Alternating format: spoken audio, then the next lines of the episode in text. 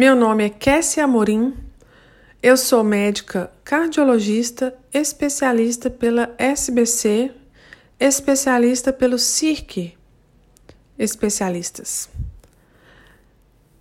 O tema do podcast de hoje é Quais os efeitos da terapêutica hormonal no risco cardiovascular em mulheres que já apresentam a doença?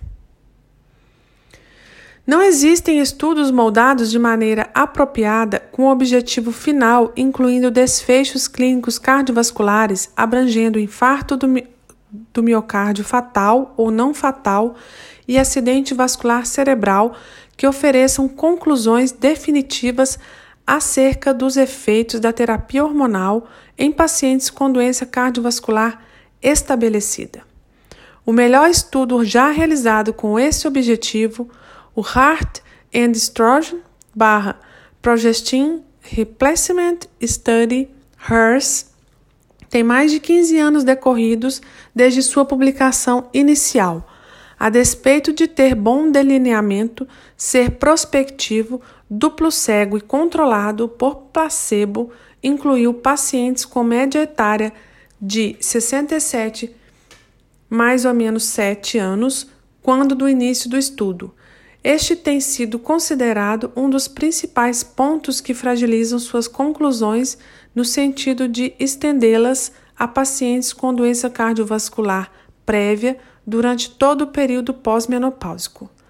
Os critérios de inclusão do estudo HERS pre pressupunham a ausência de sintomas menopáusicos e a presença de uma ou mais das seguintes condições: infarto do miocárdio, cirurgia de revascularização coronariana, revascularização coronariana percutânea ou evidência angiográfica de obstrução de 50% ou mais em pelo menos uma das artérias coronarianas principais.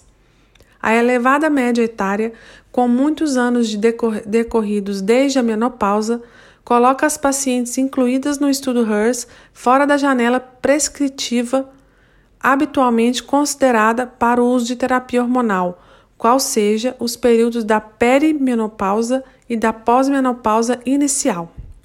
Ademais, empregou por via oral doses plenas de terapia combinada e AMP em regime combinado contínuo, que era a formulação terapêutica mais empregada na época para mulheres americanas com muitos anos de pós-menopausa.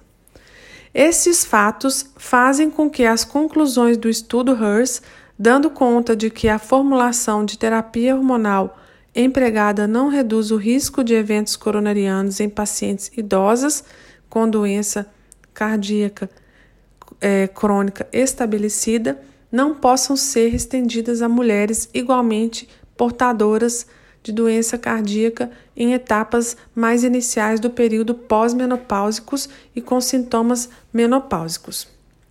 Também, e pelas mesmas razões, não se pode extrapolar as conclusões do estudo HERS para formulações que empreguem outras vias de administração, outros regimes terapêuticos, doses menores de hormônios ou mesmo de estrogênios isoladamente.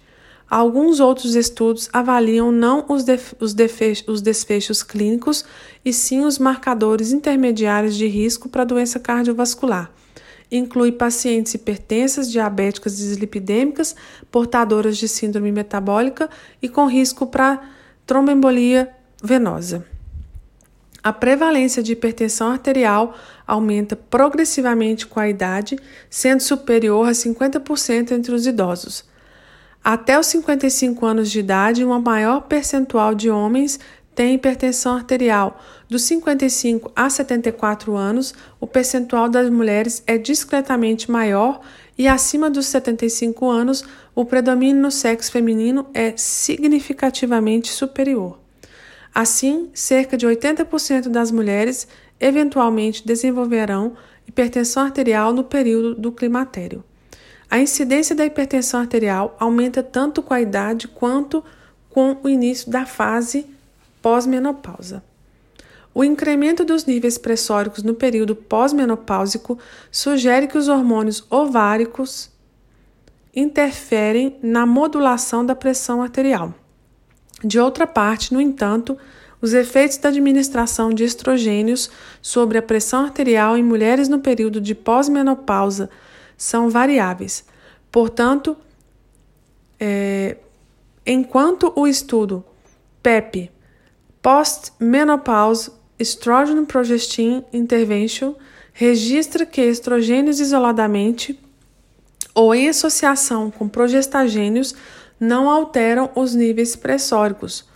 Outros estudos, a exemplo do RAI, mostram aumento significativo da pressão arterial sistólica de 1 a 2 milímetros de mercúrio na comparação do grupo placebo com as, usuárias, quer de estrogênios isolados, quer associados à medroxprogesterona.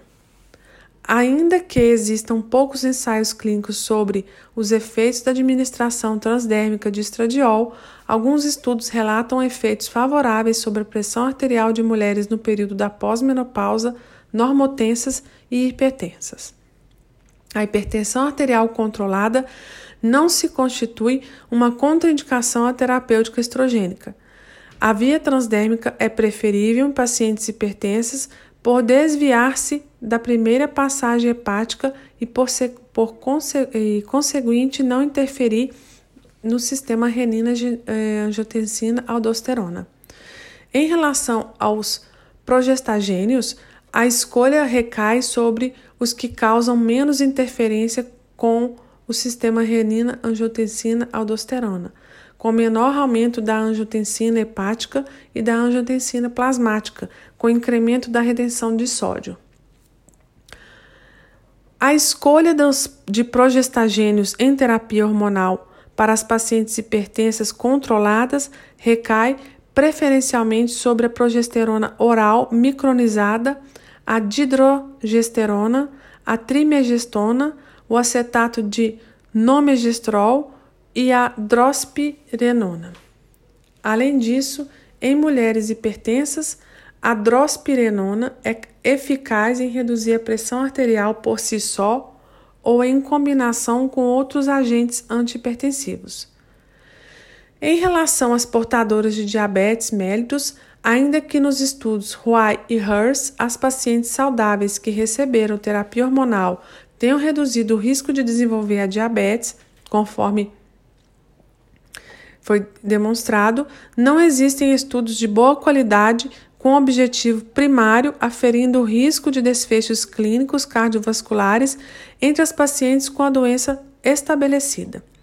Os poucos estudos que avaliaram desfechos clínicos cardiovasculares em pacientes com diabetes demonstraram proteção contra infarto do miocárdio entre as usuárias de terapia hormonal. Este efeito provavelmente resulta da melhora observada no metabolismo da glicose e na resistência insulínica com emprego de terapia hormonal. Um estudo observacional realizado utilizando os dados do Northern California Kaiser Permanente Diabetes se propôs a avaliar a influência da terapia hormonal em relação à incidência de infarto em pacientes com diabetes tipo 2. Para tanto, acompanhou uma coorte de aproximadamente 24 mil mulheres diabéticas com idade igual ou superior a 50 anos e sem infarto prévio. Cerca de 20% das pacientes usavam estrogênios isoladamente ou em combinação com progestagênios. A maioria usava doses convencionais administradas por via oral. Um total de 1.100 eventos foram 256 infartos fatais, 854 infartos não fatais ocorreu durante os três anos de acompanhamento. Após o ajuste para a idade, o risco para infarto foi 22% menor entre as mulheres que usavam que estavam em uso atual de terapêutica estroprogestativa e 11% menor entre as usuárias atuais de estrogênios isolados, em comparação com não usuárias. Esse efeito não foi observado entre usuários de terapia hormonal de curta duração, menos de um ano. Em relação às vias de administração da terapia hormonal, um estudo sueco mostrou que as usuárias de terapia por via transdérmica têm um risco menor de apresentar um teste de sobrecarga glicose alterado em comparação às usuárias de terapia hormonal por via oral. De outra parte, em decorrência do temor do risco aumentado da doença cardiovascular e do AVC observado com as doses convencionais de terapia hormonal, doses baixas têm sido avaliadas para o tratamento dos sintomas menopáusicos em pacientes diabéticos. Em um estudo controlado por placebo, duplo cego randomizado, mulheres diabéticas foram tratadas com terapia hormonal de baixa dose em regime contínuo, via oral. É, a terapia convencional com um progestagênio androgênico induz efeito adverso sobre a liberação de glicose, triglicerídeos e proteína C reativa ultrassensível. Contrariamente, a combinação de baixa dose empregada neste estudo mostrou diminuição da glicemia de jejum e do colesterol total, sem qualquer outro efeito adverso detectável. Resultado semelhante foi observado quando da administração por via transdérmica de estradiol e acetato de noretisterona, em regime de administração cíclica. Igualmente, em mulheres menopáusicas com síndrome metabólica, foi notado um agravamento da resistência à insulina e dos níveis de adipocitocina, com terapia hormonal por via oral, que não se mostrou com o emprego de estradiol transdérmico. As possíveis explicações para os efeitos benéficos observados com a administração de terapia hormonal por via não oral residem certamente no efeito da não prima, primeira passagem hepática com a melhora da sensibilidade insulínica e da tolerância à glicose que se observa evitando a via oral em comparação com a administração por essa via. Pelos motivos considerados ainda, que nem todas as razões para estes achados estejam completamente esclarecidas, existe o um entendimento consensual de que a terapia por via não oral deve ser considerada como primeira escolha para mulheres com intolerância à glicose ou com diabetes mellitus. Mulheres com história anterior de TEP, TEV, obesas ou que possuem uma mutação do fator 5 de Leiden têm risco aumentado de embolia venosa com o uso de terapia hormonal. Conforme já é, falado, o uso de estrogênio por via transdérmica não parece acrescentar o risco de TEV entre as usuárias. Entretanto, é, os pacientes que colecionam fatores de risco para TEV, por exemplo, história familiar ou pessoal de TEV prévio, obesidade, é, hipertensão arterial, diabetes mellitus ou dislipidemias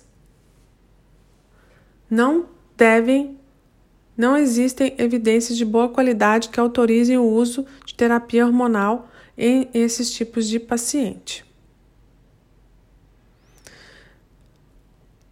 Vamos lá. Conclusões.